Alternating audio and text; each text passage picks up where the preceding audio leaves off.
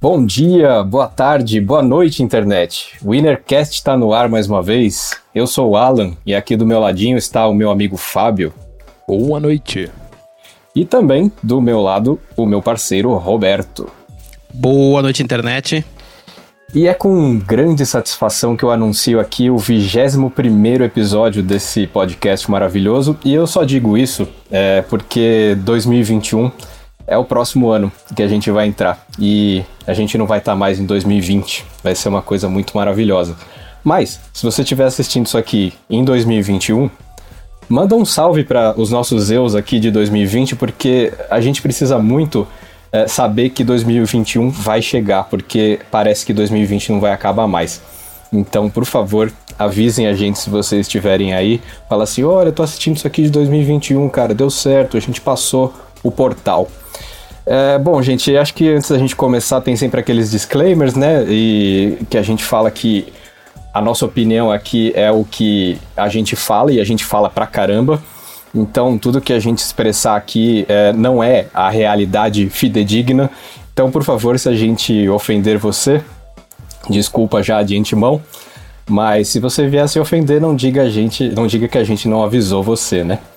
Então também, cara, não esquece de dar aquele salve pra gente nas redes sociais, Instagram, Twitter, deixar like no YouTube, seguir a gente nesses lugares todos, porque ajuda pra caramba. A gente fica sabendo se vocês estão gostando, se isso aqui que a gente tá fazendo tá servindo para alguma coisa, né? A gente.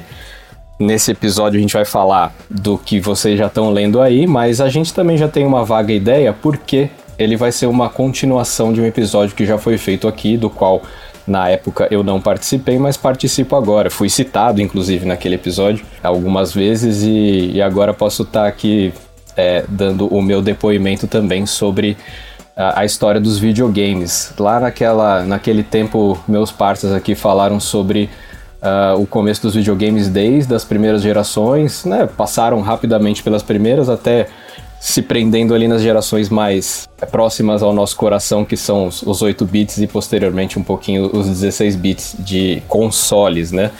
Mas a gente ficou é, faltando falar que tem toda uma outra gama de, de jogos dessa, dessa linhagem que, que vem também dos PCs, dos personal computers, que na época também começaram a ficar populares e, e ramificar para outros caminhos dos quais a gente vai gostar muito de, de conversar com vocês aqui. Uma pergunta que todo mundo respondeu lá e que eu não tive a chance, que agora vou ter a chance de responder, é qual foi meu primeiro contato com videogame. Eu tenho certeza que não foi esse que eu vou contar aqui, mas o primeiro impacto que eu tive com o videogame foi. Uh, eu, eu não lembro a idade que eu tinha exatamente. A gente ganhou. Não era eu que estava ganhando, né? era a família que estava ganhando um Atari, né? Porque quando você. Naquela época ganhava um, um console, é, não era tipo, ah, é do menino, é da criança, é da pessoa. É, todo mundo ia jogar porque aquilo era ainda uma grande novidade nos anos 80. E o Atari 2600 tinha um jogo que veio, acho que era o único que tinha vindo com ele naquela época, esse ou mais um, é, que chamava Frostbite. Frostbite consistia num esquimó é, que tinha que sair. É muito parecido com o Frogger é, em, em, mecânica, né? Vocês vão lembrar do Frogger, aquele sapinho que tinha que atravessar a rua e às vezes era, era atropelado. É, ele tinha que subir blocos de gelo para chegar até o topo onde havia um iglu para ele poder se, se proteger de um urso polar. E assim, só o fato de eu conseguir distinguir tudo isso numa tela, para mim era um mundo fabuloso. Eu falava assim, meu Deus do céu, tipo, tem toda uma história acontecendo aqui, eu tenho uma missão, é, eu posso falhar, os, os blocos começam a quebrar, eu caio na água gelada e não sei o que e tal. É, e conforme as fases avançam, o urso vai ficando mais feroz e mais rápido, ele se desloca mais rápido, ele pode te pegar também. Quando você chega, você acha que você tá salvo. É, o urso ainda te pega e você se lascou, porque você, todo aquele caminho que você fez já era. É, e no meio do caminho você tinha um se você apertasse o botão do joystick, porque só havia um, né? O, o manche e o, e o, e o botão. Se você apertasse o botão, você invertia a ordem do, da, em que os blocos andavam. Então você tinha que ir saltando de bloco em bloco e você podia inverter a, a ordem, não, a direção uh, da, da, que as sequências de blocos andavam, assim. Cara, era não era um jogo maravilhoso, mas assim, o fato de ele existir ali naquele momento de eu conseguir jogar e presenciar e interagir com aquela tela, era para mim um, um, um, mundo fabuloso, assim. Certeza que não foi o primeiro que eu joguei na vida, mas foi o que me deu um baque, assim, de falar assim, cara, videogame, eu, eu quero esse negócio para mim. É muito bom porque o Atari VCS, né, também conhecido como 2600, ele é justamente isso. Ele vai até metade do caminho e ele te encontra no meio do caminho. Você tem que acrescentar a sua criatividade para poder interagir com aquilo. Né? É, parte da, da compreensão do jogo vem de quem está jogando. Talvez a experiência não seja nem exatamente a mesma de pessoa para pessoa, porque requer um input de criatividade para entender o, o que aquela baixíssima resolução quer dizer do que está acontecendo ali no momento. É muito legal. É, esses jogos, é, a, a, boa parte do jogo você montava dentro da sua cabeça, né? É, inclusive a nível de história, porque assim, não tinha, não tinha muita história, não tinha muito enredo. Você tinha que fazer alguma coisa com os controles que você tinha com o que aparecia na tela. Então não era. É, o, o, você inventava na tua cabeça o que estava acontecendo. Tanto que assim, eu lembro que as, as, os cartuchos de Atari eles tinham. Não só os do Atari, mas especific, falando especificamente de Atari, eu lembro que eles tinham uma arte bem legal assim nos cartuchos. Eram umas aventuras, umas coisas bem diferentes assim, eu olhava aquilo. Só que eu não olhava aquilo na década de 80, eu olhava na década de 90. Eu olhava aquilo assim e falava, cara, que incrível, isso vai aparecer na TV e eu vou controlar. Não, não vai aparecer de jeito algum, né, cara? Era só para você montar aquela história dentro da sua cabeça e, e, e seguir com o joguinho. Eu lembro. É, bom, a gente no episódio anterior, como o Zi acabou de falar, até inclusive, se você é, quiser consultar o episódio, é o 4. É o episódio 4, Innercast 4, a indústria dos videogames desde os 8 bits parte 1. Clica aqui em cima, vai estar aparecendo em algum lugar aí. Você vai conseguir chegar lá no, no, no episódio para poder ver, assistir. Se você quiser, aconselho porque é legal, porque o Fabio dá uma verdadeira aula de videogame, como ele vai continuar dando agora nesse episódio. E lá no final, eu lembro que eu questionei sobre PCs que a gente falou bastante ali de videogame e tal, e aí eu até é, acabei falando, meu, eu não curto jogar joguinhos em PCs, e eu queria saber a opinião de vocês, se vocês gostam ou não. Eu acho mais legal o console, porque eu, até pela facilidade de você simplesmente ligar e jogar, não tem que ficar instalando ou ficar configurando coisas. E aí até tava comentando isso com o Fábio, e aí ele falou para mim: "Tá, Roberto, mas a história dos PCs não começa em 98 com o seu 486 que você comprou usado. A história dos PCs, de joguinhos de PCs, vem bem antes disso." E aí eu já queria chegar chegando, Fabio, te perguntando isso. Começa quando, mano? Pra mim, era década de 90. Então, veja que interessante, né? Pode-se dizer que a popularidade dos jogos é meio ambíguo se é uma coisa inerente de console ou de computador, porque tudo que tinha processador sempre foi utilizado para fazer o jogo de uma forma ou de outra, né? É claro que console é uma coisa especializada, ele basicamente serve para jogar e acabou. O computador, ele supostamente tem diversas aplicações, né? O, o ponto de venda de um computador na década de 80, quando eu estava competindo com console, é dizer: olha, isso aqui não é só um brinquedo, aqui você faz o seu trabalho de escola, você imprime, você faz não sei o quê. E no fim das contas, todo mundo comprava o computador para jogar e acabou, né? Mas, vamos dizer assim, 1981 você encontrava na prateleira das lojas um Commodore VIC-20, tá? Isso é antes do Nintendinho. E a maioria das pessoas que tinham, ele usava ou para brincar de programar alguma coisa em Basic ou jogar alguma coisa. Porque ele tinha as aplicações dele, mas quem que na verdade usava ele como, sei lá, um, uma suíte de escritório? Muito difícil dizer. Até porque era um produto de mercado residencial, nem tanto corporativo, né? Então. Mas aí que tá. O grande lance é que assim como os computadores Commodore, os computadores Atari e uma pletora de outros computadores que teve durante a década de 80, quando o PC, e quando eu digo PC, a gente está falando do IBM ATXT plataforma x86, etc e tudo mais, começou a servir como uma plataforma de jogo, a gente pode dizer que ele é o mais tardio a chegar na festa de todos, porque durante a incepção do PC, ele era um computador inerentemente para escritório. Ele era um computador para você fazer planilha de Excel e Word, etc e tal. Ele usava uma interface gráfica monocromática e funcionava em modo texto, né? Enquanto você podia jogar coisas até que bastante sofisticadas no Commodore 64, o PC que a gente chama hoje, ele tinha um, um alto-falantinho dentro da carcaça para fazer blips e tinha texto. Era isso. Ele eventualmente se tornou uma plataforma para jogo, mas até aí a história de jogos em computador vem de muito antes, né? Eu acredito que foi em 82 que a Commodore lançou o 64, foi o computador portátil é, home computer, que eles chamavam, mais vendidos da história. Competia com o Atari, acho que Atari. Qual Atari? A Atari teve diversos computadores também, né? O Atari 800, o Atari 400. O, o Atari costumava ser mais caro do que o Commodore. É, ele tinha outras aplicações também, como alguns modelos tinha porta MIDI para você fazer comunicação com um instrumento musical. Era uma coisa mais de ponta, né?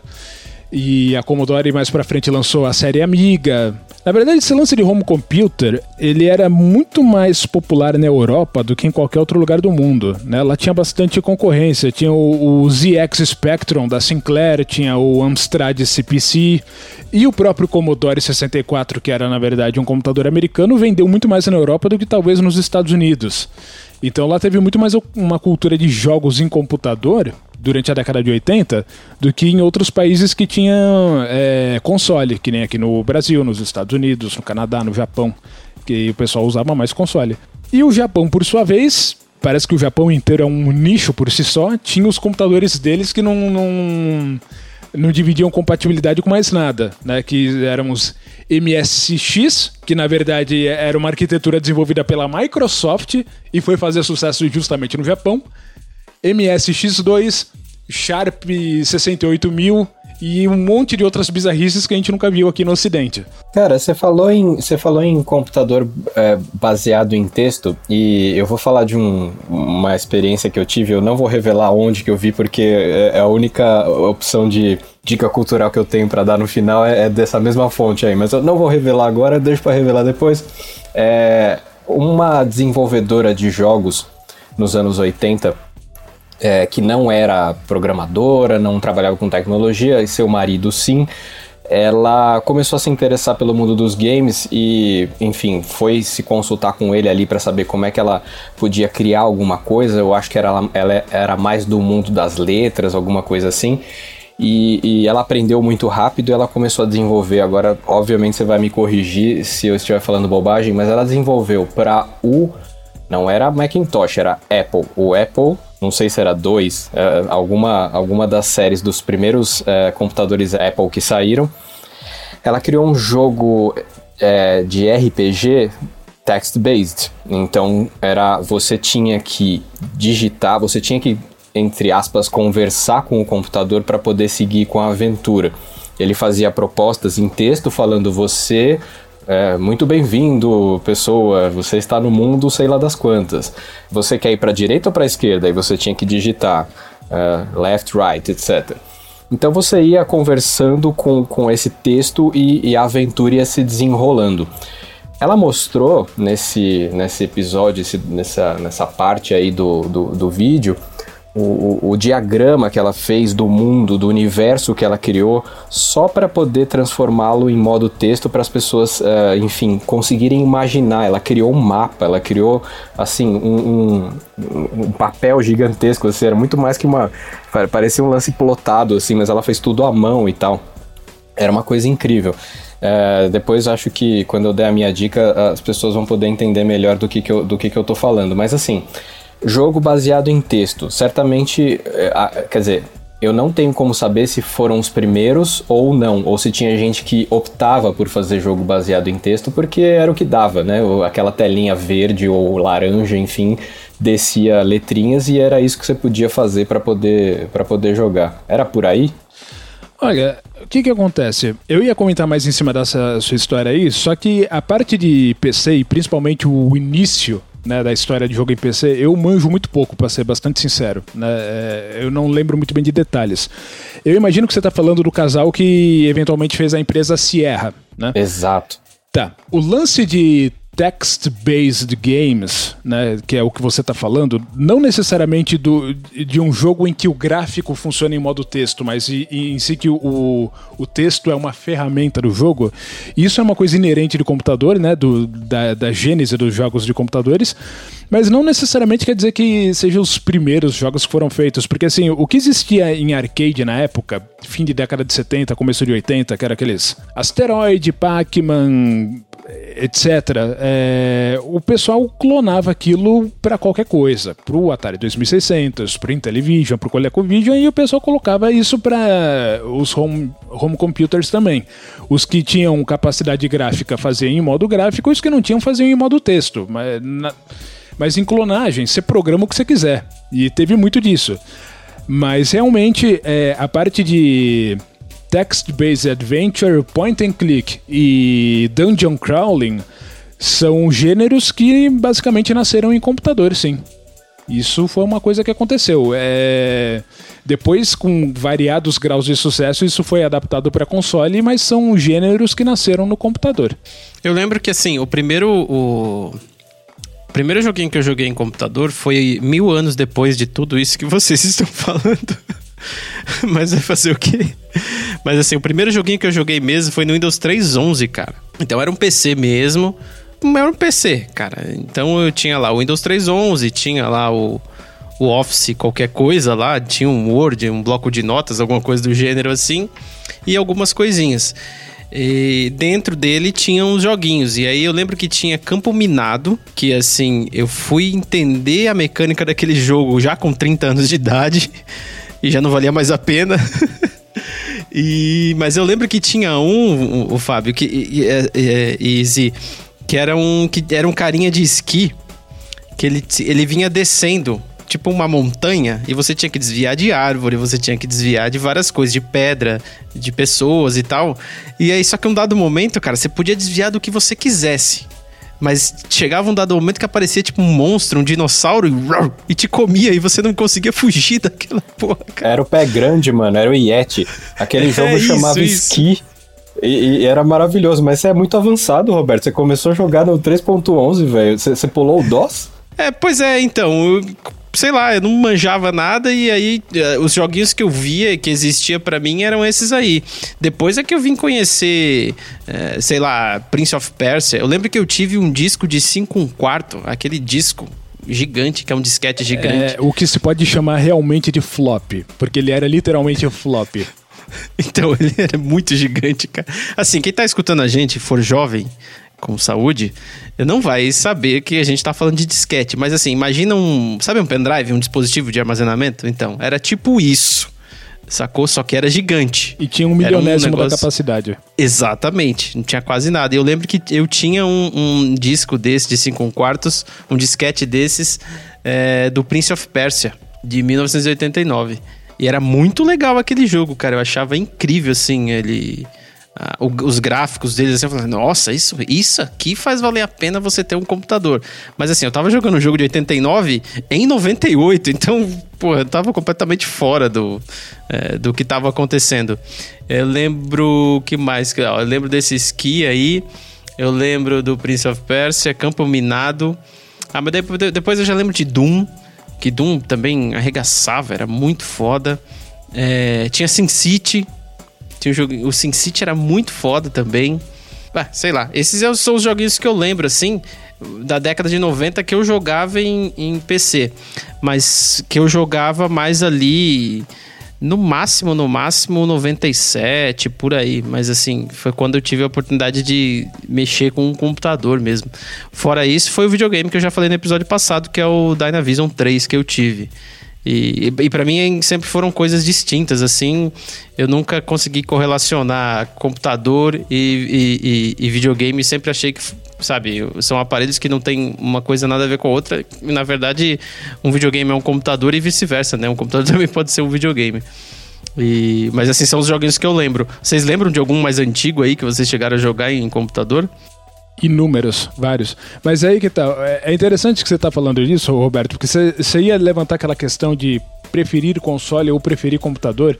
Eu não acho que eles sejam mutuamente exclusivos. Eles têm formatos diferentes e eles induzem a criação de tipos de jogos diferentes. É claro que eventualmente é portado o jogo de uma plataforma para outra, né? Um jogo de computador que vai para console, um jogo de console que vai para computador.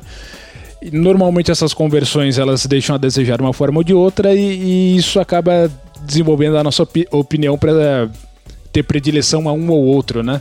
Mas vamos dizer, um jogo tipo Worms, né? Worms World Party, Worms Armageddon, que foi desenvolvido para computador, eles, eles, são jogos que existem para console, mas não chega nem perto.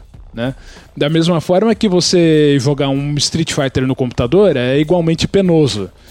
Então, ambos têm o seu lugar, né? O para você se divertir com jogos, o, o, computador ele pelo menos em determinado momento ele foi uma coisa essencial. Tinha coisa muito boa para computador.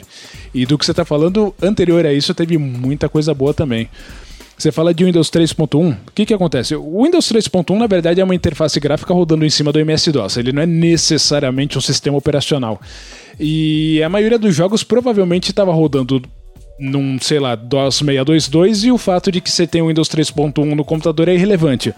Aonde esse negócio vai por água abaixo foi no nascimento da maldita multimídia de PC CD-ROM, né? Porque aí apareceram jogos que eles eram atrelados ao Windows 3.11 ou 3.1 que seja, que precisava dessa interface gráfica para o jogo rodar, que normalmente era aqueles jogos de é, full motion video, você tinha que tomar decisões, né? E o vídeo ia passando aqueles jogos horríveis, péssimos. E que se assim, depois daquilo, você tem um CD guardado na prateleira e ele vai tomar poeira e você não vai fazer mais nada com isso. Porque aquele CD não roda no 95, não roda no 98, não roda no ME, não roda no XP, não roda em mais nada que não seja o maldito Windows 3.11 e provavelmente ele vai encrencar se você quiser usar qualquer tipo de emulação ou máquina virtual. É um jogo que roda no Windows 3.1. Eu lembro que o Windows 3.1, você ligava o computador, né? Apertava aquele botão que você tinha que fazer força para apertar o, o, botão na CPU. Ele iniciava, aí entrava na tela preta, é, C2 pontos, barra, né? E aí você digitava Win e apertava o Enter. Aí ele abria a interface gráfica do Windows. Porque o seu autoexec.bat não estava configurado não, corretamente. Não, estava configurado. Depois eu aprendi a fazer isso daí. e às vezes o executável do joguinho estava lá no Windows, não sei que, jogo.exe, e aí ele ia pro DOS. Né? Ou o arquivinho de lote ainda, o ponto .bat. Exatamente. E, exatamente. e vocês, e as suas experiências com jogos de MS-DOS?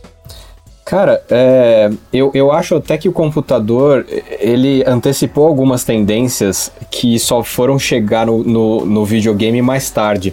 Eu tô lembrando de um jogo aqui, eu, eu anotei para falar sobre esse jogo porque ele me também foi muito chocante para mim quando eu vi a primeira vez. É, chamava. Não foi o primeiro jogo que eu vi de PC, tá? Mas ele foi o primeiro 3D, entre muitas aspas, que eu vi. Chamava 4D Boxing ou 4D Boxing era um jogo é, em que os, os, lutadores de boxe uh, eles eram poligonais, eles eram só que eles, eles eram linhas uh, ocas, tipo assim, ele, como se eles fossem, fossem feitos de, de, de, fio, tá ligado? Porque uhum. o, eles eram pretos no meio. Fala aí, tá, Fábio. Só pra dizer, era a matriz tridimensional sem textura, basicamente. Exato. Ah. Então era só era só a moldurinha deles ali, só os, os fios é, trabalhando na, na, na, na, questão da perspectiva. Mas, mano, você já tinha naquela época, e sei lá de quando é esse jogo, mano, certamente dos anos 80, você já conseguia, ou do comecinho dos 90, você conseguia girar a, a, a, câmera, entre aspas, também girava em torno dos, dos personagens, dando a impressão de você estar tá, ou com uma perspectiva ali é, testemunhando os acontecimentos ali, a luta, uh, ou vendo mesmo uma câmera como um, um filme era, era captado e tal.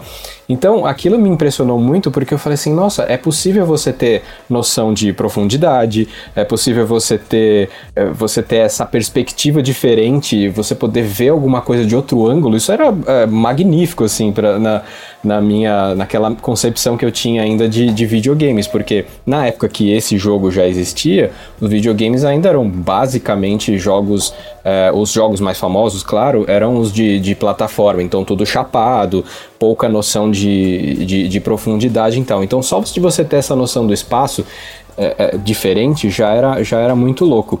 E assim, o meu tio, ele trabalhava com tecnologia, né? Então, não me perguntem qual computador ele tinha em casa, mas eu tenho certeza que era um computador que muita gente não tinha na época. E óbvio, eu não era.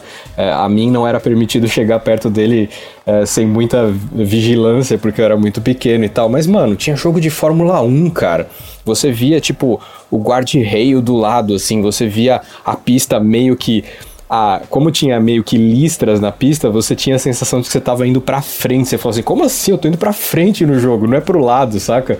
Tinha jogo de Fórmula 1, tinha o próprio Prince of Persia nessa época que eu conheci também, a noção, a, a sutileza de movimentos, né? Ele tomava impulso, era uma coisa muito sutil, muito diferente do que os videogames traziam, que era tudo meio é, saltadinho, né? Tudo acontecia meio saltado e tal. A fluência dos movimentos nos jogos de PC do finzinho dos anos 80 para o comecinho dos 90 era muito surpreendente para mim e era coisa que os videogames foram buscar mais tarde. Eles poderiam até ter gráficos com cores melhores, etc., naquela época e tal, mas uh, esse tipo de, de nuance uh, é uma coisa que os videogames ditaram tendência ali, que os videogames foram pegar o, o rabo do foguete mais tarde. É verdade. Eu, eu, lembro falando disso aí, de um, um Tetris que eu tinha num 286. 286 monocromático tinha um monitor da Samsung que era preto e branco, não era nem fósforo, era preto e branco.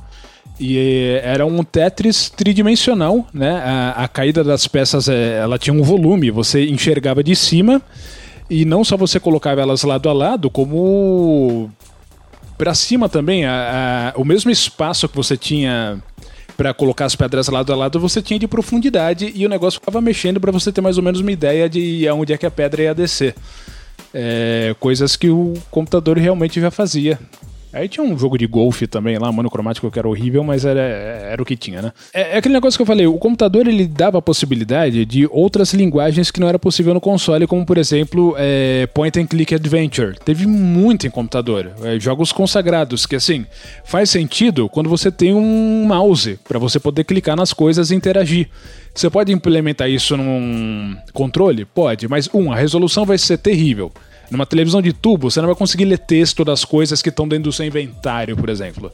E aí você fica tentando mover um cursor com o direcional, vai ao cacete, né? Tipo, não tem graça jogar aquilo. E coisas que precisam de tempo é, para é, você fazer isso em tempo hábil ou perder a oportunidade e se ferrar, você não tem como fazer no console porque não ia dar tempo.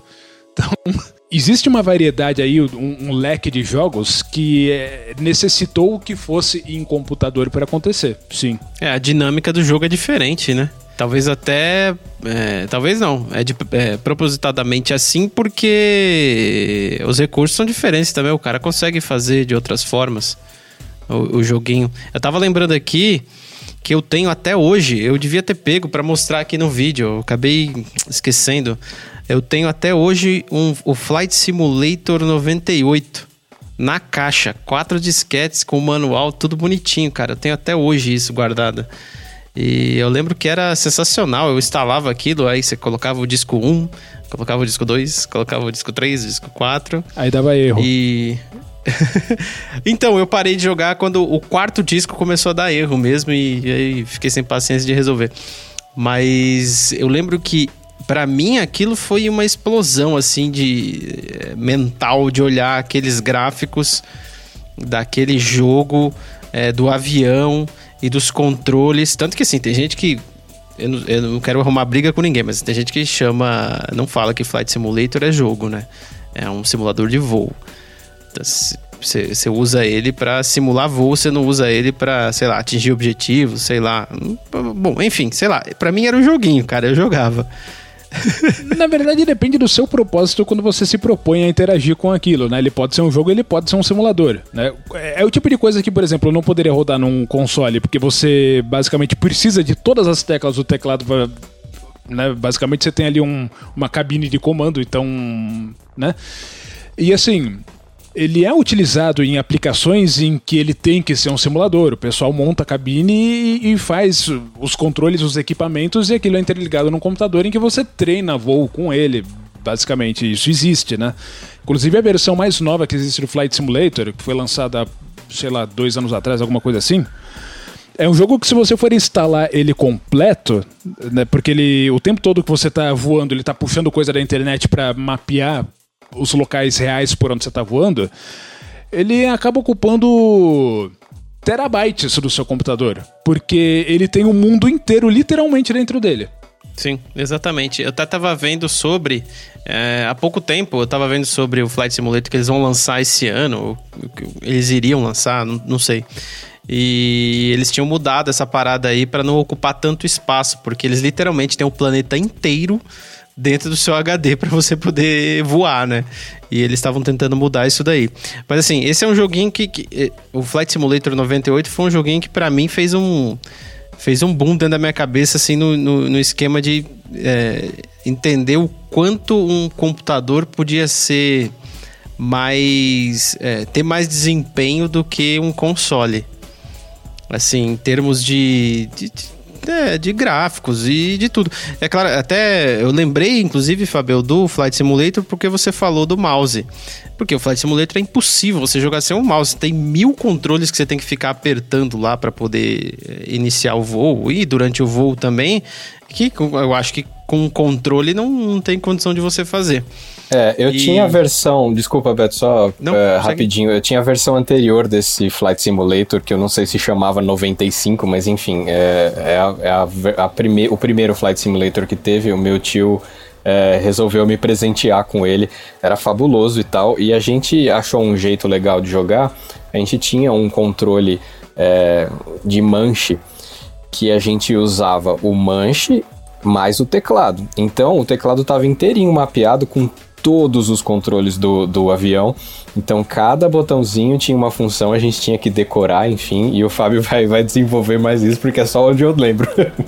Por acaso, eu, eu, eu, não sei, existia o, o oficial para isso, mas existiam os piratas. O seu manche, por acaso, era o Microsoft Sidewinder? É, é bem possível, cara. Vou, vou descrever ele aqui para você me dizer. Ele tinha dois botões em cima, que você um podia apertar com o, o, o dedão e o outro com o indicador.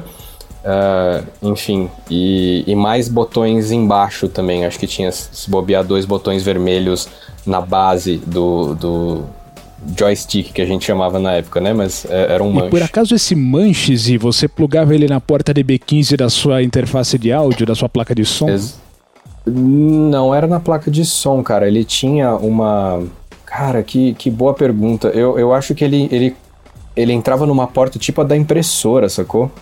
Sim, só que a, ah, não, não. a, impressora era ah, não, paralela. Não, Normalmente os controles usavam DB15, né? Que era justamente aquela porta que ficava na placa de som. É, é, é possível. É perfeitamente possível, você vai lembrar disso melhor que eu. Mas, cara, é, Flight Simulator era, era fantástico e realmente é discutível se é só um jogo, enfim, porque ele tinha realmente todo o comportamento de uma, de uma aeronave para você é, acompanhar ali e, e, você podia derrubar o avião e era uma sensação terrível. Você falava assim, meu Deus, isso aqui é mais sério do que, do que um jogo, né? Mas era muito divertido por causa disso. Você tinha que ver plano de voo, você tinha que abrir o livro e saber como é que você chegar do ponto A até o ponto B com vida, tá ligado?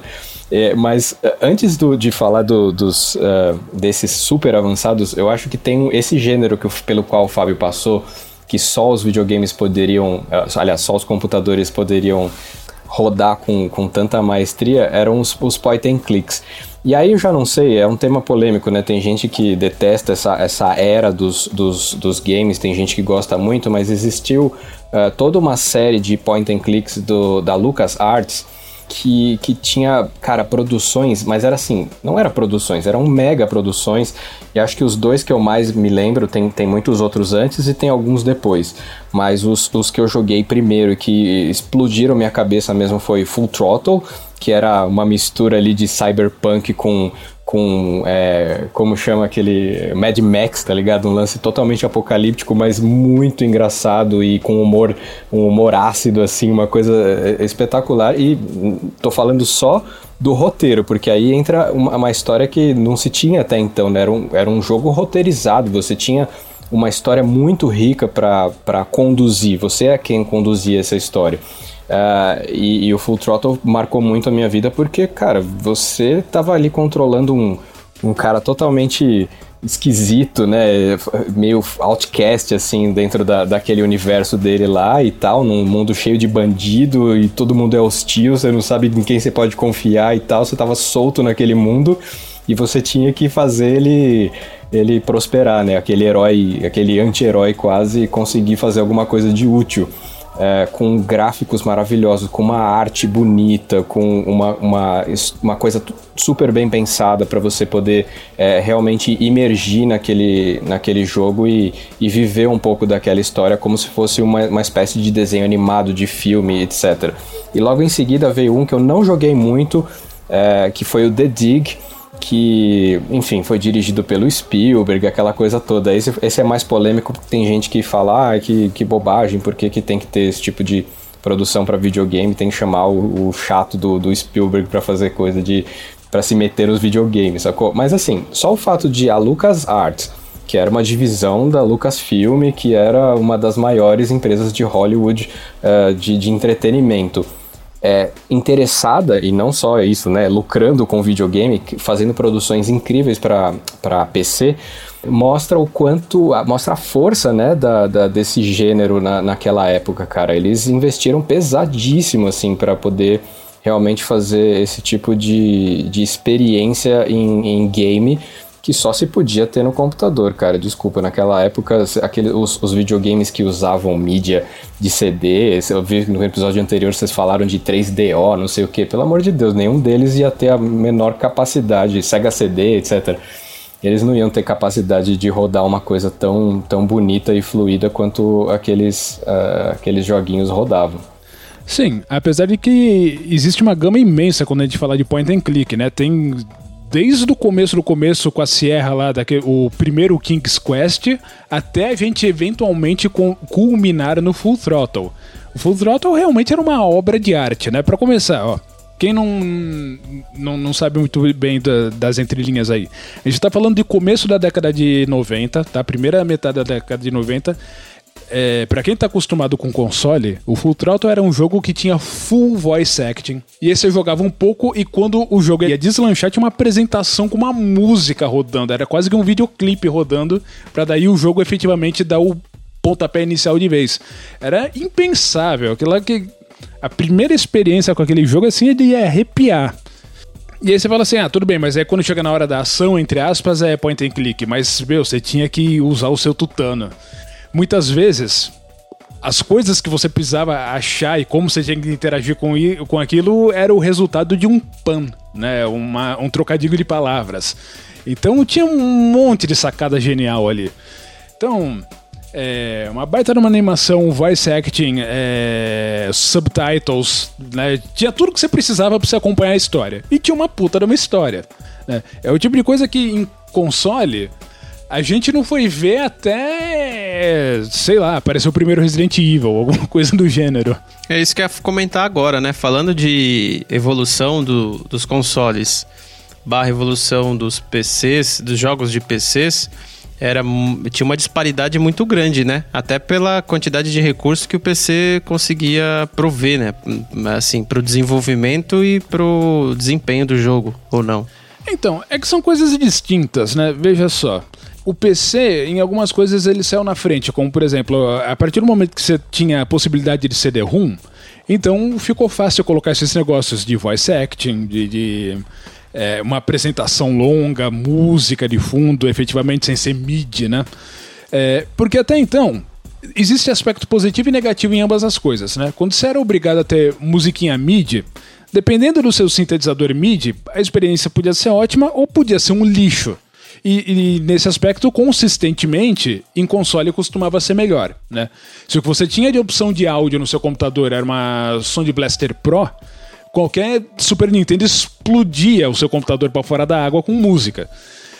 Agora, em contrapartida, o desenvolvimento dos consoles também obrigou o PC a correr atrás, né? Quando chegou o PlayStation em que quase tudo nele era 3D, de repente a galera do PC começou, escuta, a gente precisa fazer uma Voodoo 3D FX aqui, porque senão esses jogos não vão, a gente não vai conseguir portar coisa de PlayStation para computador. O que também é uma coisa meio terrível, né? Porque era uma baita de uma arquitetura fechada, né? Os jogos que foram portados na época para Voodoo e Voodoo 2, tipo, sei lá, Resident Evil 2. Se você tem o CD dele para computador, ou você não vai jogar ele, ou você vai jogar ele em software render, porque em aceleração de hardware você não tem o que fazer.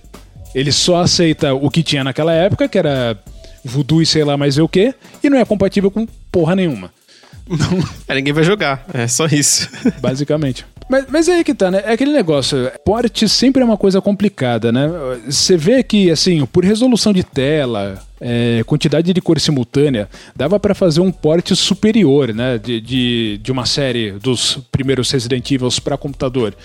Só que na hora de portar sempre dá aquela preguiçinha, né? O jogo acaba ficando pior do que era no console, né? E vice-versa. Quando o jogo de computador vai para console também fica pior do que era no PC. A, a indústria sempre dá um jeito de cagar no pau, né? É interessante isso. A gente pode pegar como exemplo desses portes aí, não sei se vocês podem me corrigir se eu estiver errado, mas Doom foi um jogo, e aí entrando na vereda dos, dos uh, first person shooters aí, né, que foi também nessa concomitantemente foi, foi um gênero muito apreciado e, e que explodiu no, na metade dos anos 90 aí. É, realmente, cara, eu, eu, e eu vou falar aqui de uma experiência bizarra que eu tive ainda no episódio dos videogames que vocês falaram do 32X. Eu tive um 32X e o Doom pro 32X era uma coisa pavorosa, assim, mas assim, de, de, dar, de dar dó, porque você falou assim, pra que você vai tentar reproduzir nesta porcaria desse, desse videogame que nem devia ter existido um, um jogo tão seminal e tão, enfim, é, quanto Doom, né?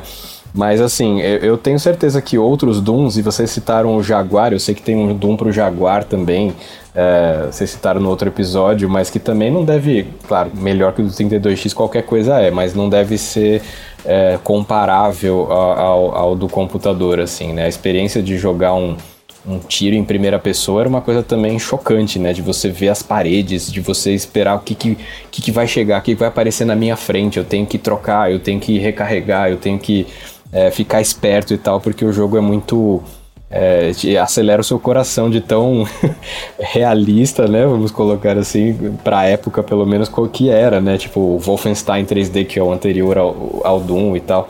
É, então os, os, os, tiros em primeira pessoa, cara, eu, eles, eles fizeram uma, realmente uma divisão de águas aí na, na questão dos videogames, tanto que esses jogos, depois que não são em primeira pessoa, mas em, sei lá, em terceira pessoa, como Resident Evil e tal, eles também bebem nessa fonte muitos, muitos desses jogos foram beber nessas fontes dos first person shooters. E queria saber que vocês têm a, a, a, falar a respeito disso. Qual a sua primeira experiência com, com esse tipo de jogo? Enfim, como é que isso se desenvolveu? Se envelheceu bem esse gênero ou não? Tá, posso desempacotar? Claro. Posso, Fabio, posso só falar a minha? Porque meu pacote é pequeno. É, o FPS, cara, é, eu parece que assim, ele foi feito para computador mesmo, cara, porque você jogar um FPS com mouse e com AWD no teclado é, meu, é essencial, cara. Funciona muito bem. Assim, eu lembro muito das experiências que inclusive o, o, o Fábio participou.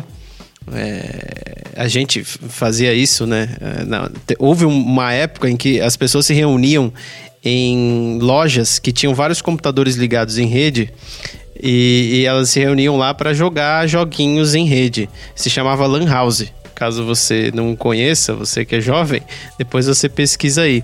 E as lan houses, é, elas serviam basicamente para, durante o dia, a galera fazer trabalhos escolares ou imprimir coisas aleatórias e durante a noite era o pessoal que jogava videogame e passava 3, 4 horas lá jogando e a gente jogava muito Counter-Strike, que era um FPS famoso. Não, é basicamente isso. Eu vou falar de um jogo polêmico, mas eu quero que o Fabio desempacote tudo que ele tem para desempacotar aí, é, porque eu tô afim de aprender mais coisas.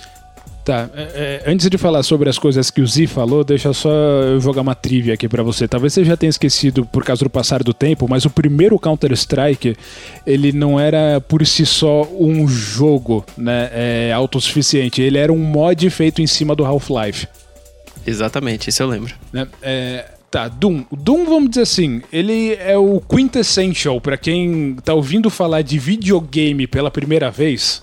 Acho assim, você quer pegar tudo que existe desde o começo até hoje e colocar assim, o que, que existe de mais importante em termos de divisores de água? O que é um videogame?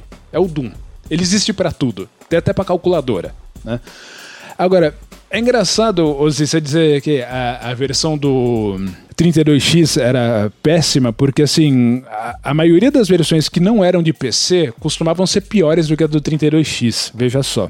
A do Super Nintendo é que tinha a melhor música, inclusive melhor do que do próprio PC, porque se você tem uma sei lá, Sony Blaster 16 no seu computador, qualquer coisa vai soar melhor do que aquilo. E os wavetables do Super Nintendo, eles eram muito competentes, mas o gráfico era praticamente inexistente, é, era uma atrocidade. No caso do 32X, o gráfico era muito bom. Se você for falar dos downports, porque vindo de PC para qualquer outra coisa a gente está falando de downport, o gráfico do Doom no 32X era muito bom. E no Jaguar era muito bom também. A diferença é que o Jaguar não tinha música nenhuma, ponto.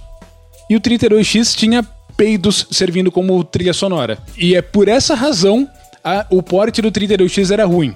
Porque assim, a síntese de FM que conseguiram fazer para aquele jogo no 32X é pior do que o que o, o mais rudimentar que o Mega Drive consegue fazer sozinho. Então, esse é o problema do Doom no 32X e não é uma grande coisa. O problema maior de qualquer um desses lances, é, portes, né? É você tentar jogar Doom num, num controle. E isso é, é, o que ferra a experiência mais do que tudo, na minha opinião. Essa época do Doom, eu tava completamente alienado de qualquer coisa de computador. Porque o meu 286 já tinha ido pro espaço, e eu não tive mais nenhum outro computador por muitos anos. Então aconteceram coisas como Alone in the Dark, Doom, e eu não vi nada disso acontecer. Eu nem sabia que nada disso existia. Até que belo dia construíram um tal de shopping Butantã não muito longe daqui. E em um determinado momento, acredito que 96 ou 97, a Itautec fez um stand lá. E aí você ia lá e falava assim: olha, esse negócio de Pentium não tá com nada. O lance agora é Pentium MMX. Olha aqui, Pentium 166 MMX. Sabe o que, que ele consegue rodar? Isso aqui. Aí você ia lá, tava lá, Duke Nukem 3D. Aí eu olhei aquilo e falei, só isso aqui não tem no Super Nintendo, né? No Super Nintendo você não tem como ir lá dar um troco pra assistir ela mostra teta. Tipo, não tem isso no console. Ou ir dar uma mijada no mictório, né? Tipo, ah, que maravilha. Exatamente. E aí são é, essas coisas inerentes de PC que quando o pessoal tenta transformar pra console, não dá certo, fica uma experiência terrível, né? Tipo Duke Nukem 64, Deus me livre e guarde. Tem coisa que é feita para uma plataforma específica, não adianta tentar inventar. Exatamente. O, o jogo que eu ia comentar, que é polêmico, vocês devem lembrar desse jogo também, porque eu lembro quando eu peguei esse jogo nas mãos assim, eh, rolava um papo de que ele tinha sido proibido em 10 países. E eu estava com ele nas minhas mãos, assim, porque um amigo me emprestou na escola. Eu estudava de manhã e eu não via a hora de chegar em casa para instalar e jogar um jogo proibido em 12 países. Carmageddon? Carmageddon, cara. Eu, putz, meu, aquilo foi sensacional. Aí eu fui jogar o jogo, aí, sabe, foi aquela quebra de expectativa, aquela coisa. Eu ah, eu tenho que atropelar pessoas? É isso? É? é. Ah, tá bom. Ah, Tudo não. bem.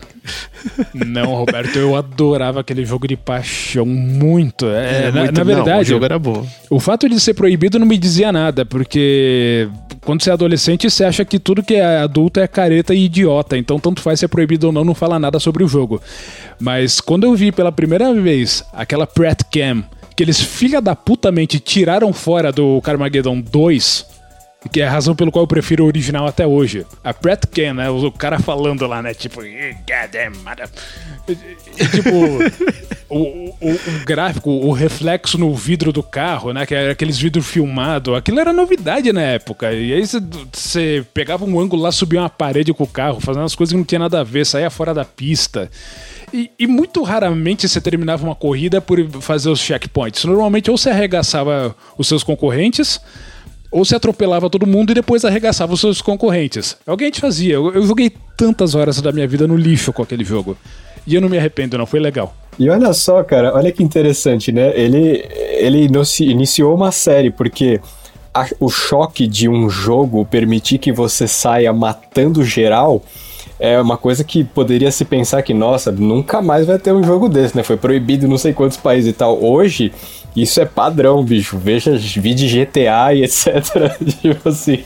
Hoje isso é o feijão com arroz, mano. É qualquer terça-feira dos, dos videogames pra console, pra PC, o que quer que seja, né, cara? Matar geral é, é premissa, porque as pessoas sentem vontade de matar geral, elas sentem raiva da humanidade toda. Todo mundo sente, cara. Você quer realizar isso em algum, em algum lugar que seja seguro, né? E os videogames começaram a trazer isso, mesmo que fosse com o Carmageddon da vida, que a gente chamava de Carmageddon, né? Carmageddon era muito sofisticado.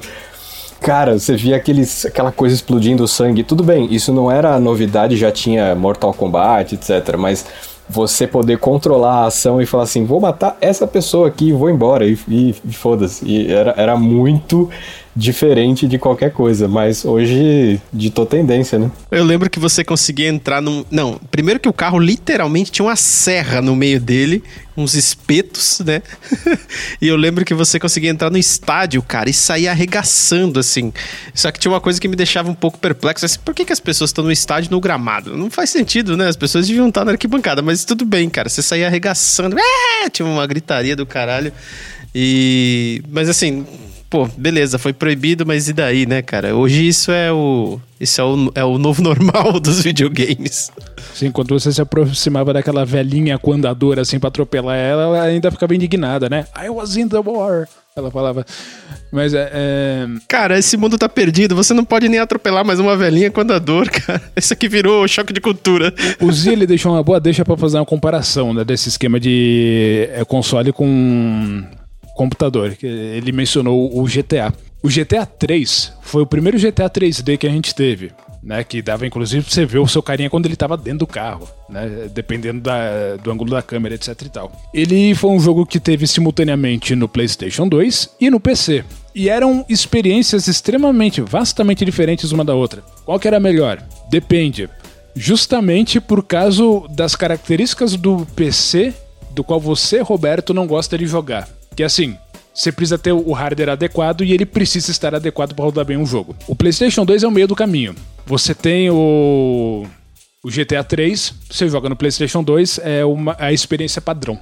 Se você tinha um computador na época com uma placa de vídeo on-board, você ia rezar pra ele rodar lá, tipo, dois quadros a cada 10 segundos, aí você ficava torcendo, né? Você voltava pra época do Atari 2600, deixa eu imaginar o que tá acontecendo aqui na minha frente agora, né? Ou você tinha uma Radeon 9000 que revolucionava aqueles gráficos, tipo, deixava o PlayStation 2 no chinelo e você rodava aquele, você fala, meu Deus do céu, como é possível que exista uma coisa dessa?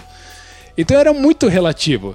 É claro que é bem mais chato no PC. Você tem que ir lá nas configurações, você tem que acertar uma porrada de coisa para deixar bonitinho, você tem que saber quais são os recursos que a sua placa de vídeo tem, etc e tal. Você tem que nerdar para fazer o jogo ficar da hora. Mas era legal. Eu não imagino que no no console seria tão interessante como assim, você se reunir na casa de um amigo que tem um PC foda, como no caso era o Sr. Teixeira Zen, e aí ele mesmo não tinha mais interesse nenhum nisso, porque ele jogava na hora que ele queria, mas ficava lá, eu e o Alan, a madrugada inteira, né? Puta, vamos entrar agora nesse caminhão, tipo, e, e aí a gente deixava Keija rolando a madrugada inteira e ficava lá mamando cerveja loucão, ouvindo aqueles dub, dando risada pra caramba, tipo... Porque o primeiro contato com o GTA 3, ele era uma experiência única também, né? Tipo, você ficava meio...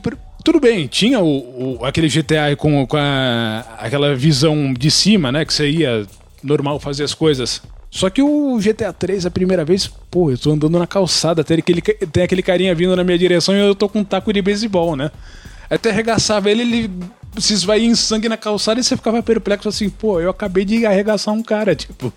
Que coisa, né? Apesar dele ter um mapa é, é, relativamente limitado, eu creio que ele foi um dos primeiros jogos que trouxe a noção não sei se propriamente já o que, o que se chama hoje por open world, né, de jogo de, de mundo aberto, mas ele já te dava essa noção de liberdade, de você poder falar assim, se eu não quiser se eu não quiser cumprir uma missão agora, eu vou dar um rolê.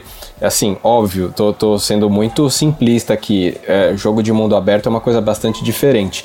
Mas ele já começou a introduzir, e eu acho que talvez já, já houvesse jogos antes que fizessem isso, mas o PC permitia é, um processamento, enfim, tô falando aqui também da minha cabeça, tá? Mas é, os videogames ainda não conseguiam, nesse comecinho, sei lá, de 2000 e tal, de você fazer uma coisa tão livre, tão solta.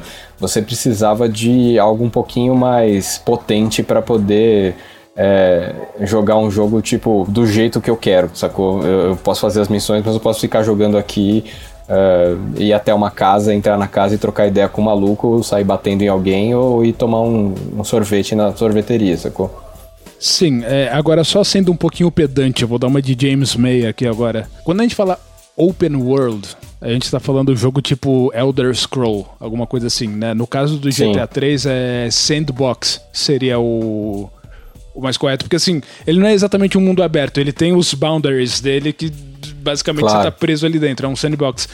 É, só que tem o lance de realmente, tipo assim, eu passo meu tempo fazendo o que eu quiser. Nesse aspecto, eles são similares. É só a nomenclatura que é outra. E eu Elder Scrolls que jogão também, cara. Eu, eu fui jogar, inclusive você citou o Zen aí, foi ele que me passou lá os sei lá quantos discos que você precisava para rodar esse jogo. E esse era incrível porque você escolhia uh, o seu avatar, você podia. E falando de RPG, né? Eu acho que o, o computador ele, ele te dá uma, uh, uma amplitude muito maior para você, enfim, explorar. É, você escolhia a sua raça, você escolhia a sua guilda, você tinha ali uma série de, enfim, detalhes que você podia escolher para você sair explorando aquele mundo. Que, claro, né, para quem era, era leigo como eu, e eu não era RPGista, eu, eu, enfim, jogava mais jogos de aventura é, você, ele, você era instigado a, a criar a sua própria narrativa dentro do jogo. E isso, isso era bem interessante. Eu não sei.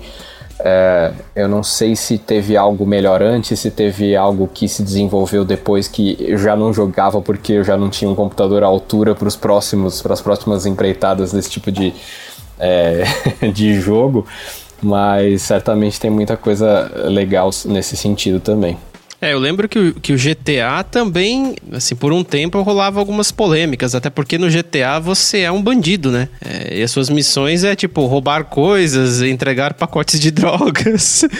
E acho que entre outras coisas, uh, e fora você pode pegar o carro de quem você quiser, então eu acho que também rolava umas polêmicas nesse sentido. Acho que rola até hoje também, né, essa parada. E, mas eu lembro do o GTA realmente, eh, você falando, Fábio, até me, me trouxe assim um sentimento de nostalgia, porque era muito mágico aquele negócio de você pegar o jogo assim e aí não é mundo aberto, né? Como você acabou de explicar, mas assim, você tinha a possibilidade de simplesmente fazer o que você quiser. Claro, você tem as missões para cumprir para se você quiser dar seguimento no jogo, mas se você não quiser também, você só pode ficar. Você fica é, arregaçando todo mundo para ver com quantas estrelinhas você consegue sobreviver de procurado da polícia.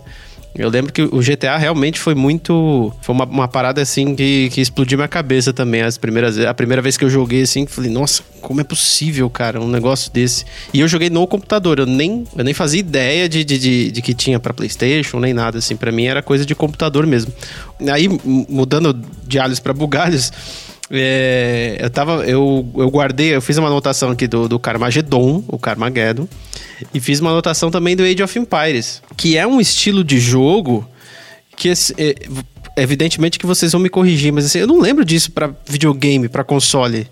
Esse estilo de jogo. Tem algum? Então, o Age of Empire, ele é é, real-time strategy, que a gente chama, né? Existem diversos desse gênero para console. É que o Age of Empires ele é uma propriedade da Microsoft, né? Mas existem outros jogos que tem para console também. É que eu fico imaginando assim, ah, eu vou selecionar um batalhão assim, o que você faria com a raça de mouse num, num controle não tem nem ideia de como. Mas existe. Todos os gêneros existem em todas as plataformas, né? Com mais ou menos sucesso em função da controlabilidade, né? Mas que nem jogos que a gente estava falando desses é, open world, tipo Elder Scrolls ou até mesmo os first person shooters que nasceram em PC, eles foram de uns anos para cá extremamente otimizados para os novos consoles que são basicamente PCs agora hoje em dia, né? Eu não acredito que hoje muita gente vai preferir jogar um Modern Warfare no computador do que no console. Porque o console, meu, você, você já pluga o fone ali no, no, no seu joystick, você já tá conversando, você já tá jogando, você já tá com a sua turma. Você não precisa instalar Discord, você não precisa fazer nada, você vai lá e joga. E o pessoal que masteriza o analógico no controle, meu, os caras conseguem dar uns headshot num timing muito parecido do, que você faz com o mouse. Então, é, é, acho que chegou lá chegou lá. É, acho que isso, isso que eu ia falar em algum momento que vocês estavam falando de mouse, é, os, a entrada dos dois analógicos, né, veio que meio que para emular essa mesma experiência de você ter controles simultâneos, mas para de, de funções diferentes é, no, no controle também.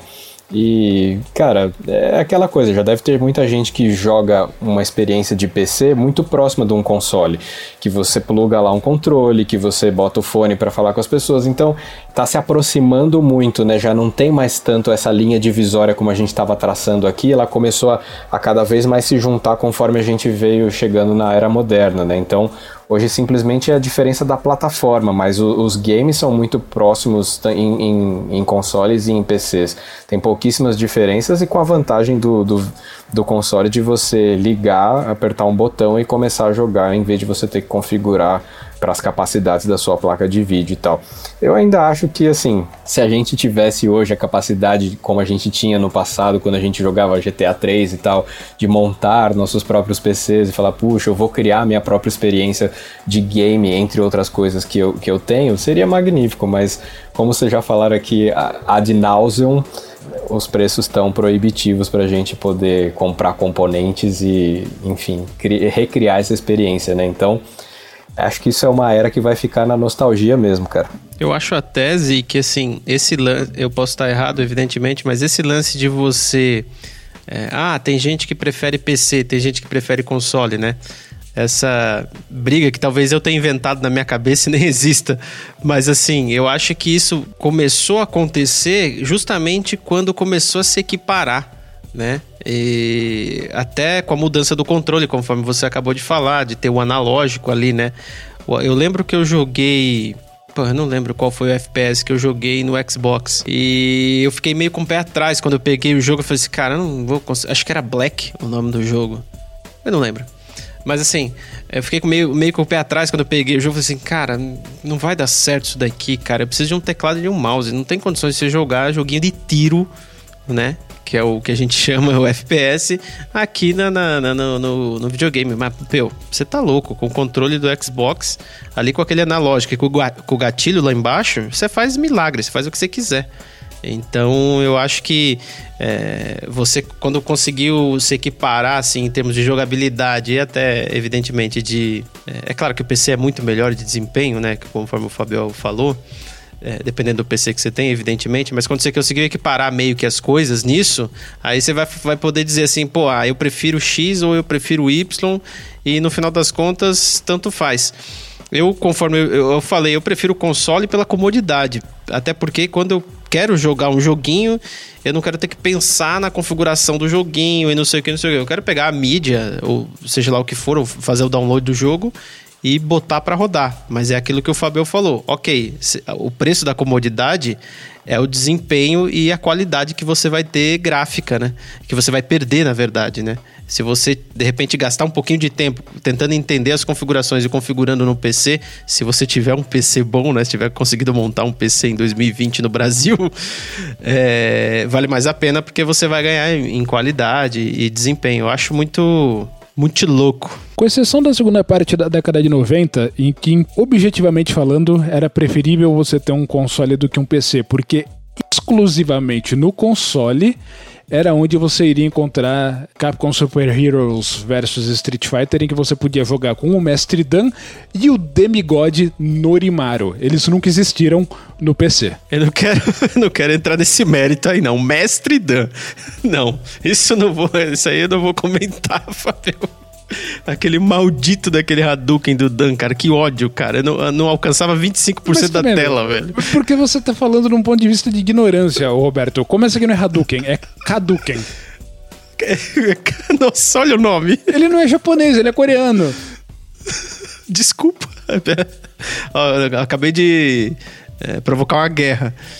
Uh, gente, a gente tá já nas uma hora e oito. Eu não sei se vocês querem continuar ou se a gente faz a terceira parte depois, porque a gente não falou nada. É, o, o Alan falou muito pouco, ele tem que contar mais alguma história. Boa. Putz, cara, eu tô pensando aqui se eu tenho mais alguma história. Eu, eu, eu ia deixar pra, pra colocar como dica cultural, mas infelizmente o pessoal não vai conseguir encontrar isso em nenhum lugar. Antes dessas superproduções aí com a, a, as engines Scum, que chamava, né, do o, o Full Throttle, o The Dig que a gente estava falando aqui, era uma engine desde os anos 80 que foi se aprimorando é, para jogos point and click dessa, de, do estúdio, verdadeiro estúdio que era a LucasArts.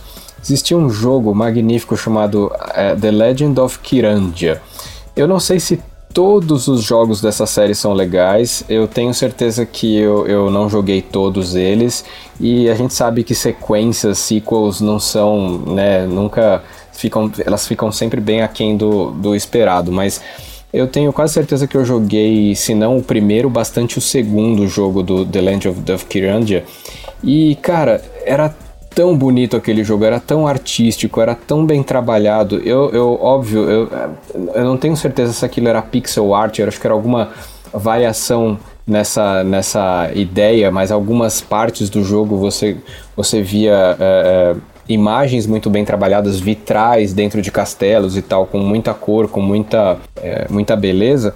E, e, aquilo também foi um outro divisor de águas para mim, cara. Foi antes de jogar esses todos The Dig, Full Throttle, etc. Porque era uma imersão numa história como se estivesse num desenho animado muito enigmático e que você tinha que descobrir muita coisa. Era tantos puzzles que você tinha que trabalhar a sua cabeça, você tinha que pensar muito para poder avançar no jogo. E isso é uma coisa que agora eu vou contar já a história, vou, vou dar um salto gigantesco. A gente acabou de aqui na, na nossa casa de adquirir um, um, um, Nintendo Switch, um belíssimo videogame, uma maravilha e tal. Da Nintendo é incrível. É, só que, cara, pensa que você hoje tem em alguns jogos a função Assist Mode Tipo assim, você pode ter o mapa da mina, sacou? Você tem uns pezinhos ali mostrando para onde a sua pegada tem que ir, para onde você tem que ir. Claro, isso é direcionado para criança? Sim. Só que eu também era criança jogando Kirandia e eu tinha que me virar para descobrir o negócio. Eu queimava pestana. Eu pensava assim, cara, eu acho que eu nunca mais vou sair daqui. Desencana, eu vou, não vou jogar esse jogo mais, tá ligado? Eu voltava daqui uma semana e eu tinha um insight, eu tinha uma sacada e falava assim, cara, era isso que eu tava procurando, eu vou continuar, porque eu, eu ganhava uma motivação nova, eu, eu precisava realmente pensar no que eu tava fazendo. Então, assim, a experiência de jogos em PC é, me trouxe um pouco dessa dimensão que a gente tinha lá com os consoles do, do comecinho dos anos 90, de você realmente ter que é, dar uma batalhada para você poder chegar em algum lugar se você quisesse, saca? E isso para mim foi muito muito importante na minha experiência com, com games ao longo do tempo. Mas não saiu muito dessa parada de point and click, que acho que foi o que me marcou bastante com, com games de PC. É, no caso de jogos de PC, eu acho que era até um pouco diferente de console, porque console é assim, quando você ficava se lascando e morrendo e começando de novo um jogo que dá para terminar em 3 minutos, mas você passava um mês jogando porque você tinha que masterizar o jogo para daí poder zerar. Quando a gente fala de console, a gente tá falando de Twitch, né? Tipo, coordenação motora. Agora, esses jogos de PC é mais tutano mesmo, né? Tipo, I'm stumped. What the fuck do I do now? E outra série que acho que tinha muito disso era Ultima, que inclusive vem de bem antes de Kirandia. E teve inúmeros jogos e, e tinha aquele negócio, né? Tipo, agora eu tenho que fazer sei lá o que. E agora? O que, que vai ser da minha vida? Uhum. Inclusive, eu jogava um jogo que todo mundo detesta dessa série, que eu amo e eu não encontro mais em lugar nenhum, que era o Ultima 8. Última 8 era incrível. Você, é, eu sei que você, você deve estar tá cringing aí, mas cara, ele, você era o Avatar, tá ligado? Você já era antes, né? Mas assim, o, ele era uma quebra na, na série de jogos todos e tal. Ele, ele foi muito odiado por muita gente, mas foi a minha primeira experiência com a série Última. Então eu me apaixonei muito por aquele, é, aquele tipo de jogo. Porque você tava, cara, sozinho, fudido, sem nada, você tinha uma armadura, você era uma espécie.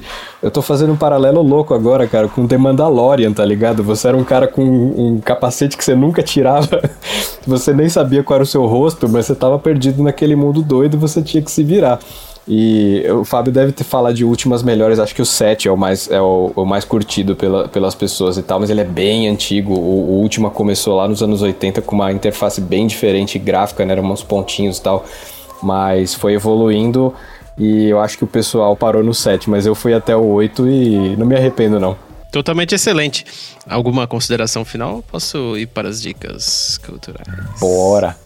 Manda brasa. Muito bem, gente. Você acabou de escutar a segunda parte daquele episódio A Indústria dos Videogames desde os 8, desde os 8 bits. E não pense que acabou por aqui. Porque eu ainda queria saber muita coisa do Fabio sobre os joguinhos mobile, né? Joguinho de celular. O que, que ele acha? Se ele gosta do Snake ou se ele prefere o Asphalt 8. Mas vai ficar pro próximo. Eu, eu vou dizer o seguinte. Eu vou te dizer o seguinte: no começo dos anos 2000, nos arcades, a gente tinha uma interface nova, uma placa nova, vamos dizer assim, da Sega, chamada Naomi. E ela nada mais era do que um Dreamcast dentro da máquina de fliperama. O fantástico Dreamcast. E tinha jogos fantásticos. Não sei se você já jogou é, House of the Dead 2. Experiência única também no arcade, muito boa. E melhor ainda, quando ele foi refeito para o próprio Dreamcast chamado The Typing of the Dead, que você jogava com teclado. Aquilo era o máximo. Totalmente excelente. É, bom, galera, vamos seguir então para as dicas culturais. E assim, antes que você fique chateado, você está escutando, nossa, mas eles não falaram do paciência. Eu jogava paciência. Calma, velho. A gente falou das coisas que a gente lembra, o que deu para anotar aqui. Evidentemente que não dá para falar de tudo que aconteceu Primeiro, porque a gente não tem tempo e nem memória para isso. Então. Além do que, o Copas era bem melhor que o Paciência. A gente jogava em rede. Fora isso. Exatamente, cara. É, teve até um outro que eu anotei aqui que a gente não falou: Pinball. Space Cadet. Pinball. A gente não falou também do Carmen Sandiego, que eu lembro é. que foi um joguinho muito da hora. Não, não era, não era zoado, na... deixa pra lá. Pinball Fantasies, cara. Que jogaço, nossa senhora. O Pinball, o Pinball ele era. É, eu achava incrível, assim, os gráficos, eu gostava bastante. Mas enfim, é isso aí, galera. A gente fala do que a gente lembra aqui. E espero que vocês tenham gostado e se preparem para a parte 3, que vai rolar algum dia, em algum momento, quando a gente não tiver pensado em mais nada para falar. Vamos seguir para as dicas culturais. Eu vou pedir para o meu amigo Alan começar e dar a letra. Bora lá. É, eu vou dar uma dica, é meio babaca, mas é pelo menos é acessível, porque está no Netflix. O documentário chama GDLK. É, e assim, ele, ele de uma forma muito simplificada para grandes públicos, etc. Né? Ele, não, ele não foca tanto no nerd, ele foca no, no público em geral que de repente tem algum interesse em, em, desvendar um pouco dos bastidores da indústria do videogame. Esse documentário eu não terminei ainda, mas eu já assisti uma boa parte dele e, e ele vai cronologicamente mais ou menos é, subindo aí na, até, até os tempos atuais, passando por, cara, é, campeonato de, de Mario no Japão, ele fala de, de pessoas que desenvolveram casas de arcades numa época que o negócio ainda era meio obscuro e tal, que o pessoal entrava naqueles, é, naqueles inferninhos para ficar lá fumando cigarro e, e jogando fliperama e tal. Cara, ele passa por muitos períodos icônicos da história do videogame que te deixa com o coração quentinho, assim, que você fala assim, cara, que legal, tem uma baita história legal por trás dessa, é, dessa coisa toda. É, tem partes obscuras, tem partes esquisitas, mas é, ele te deixa com um sentimento de que não existe mais como separar certas épocas da experiência de, de jogar videogame, de, de criar videogame, de se interessar por videogame e tal.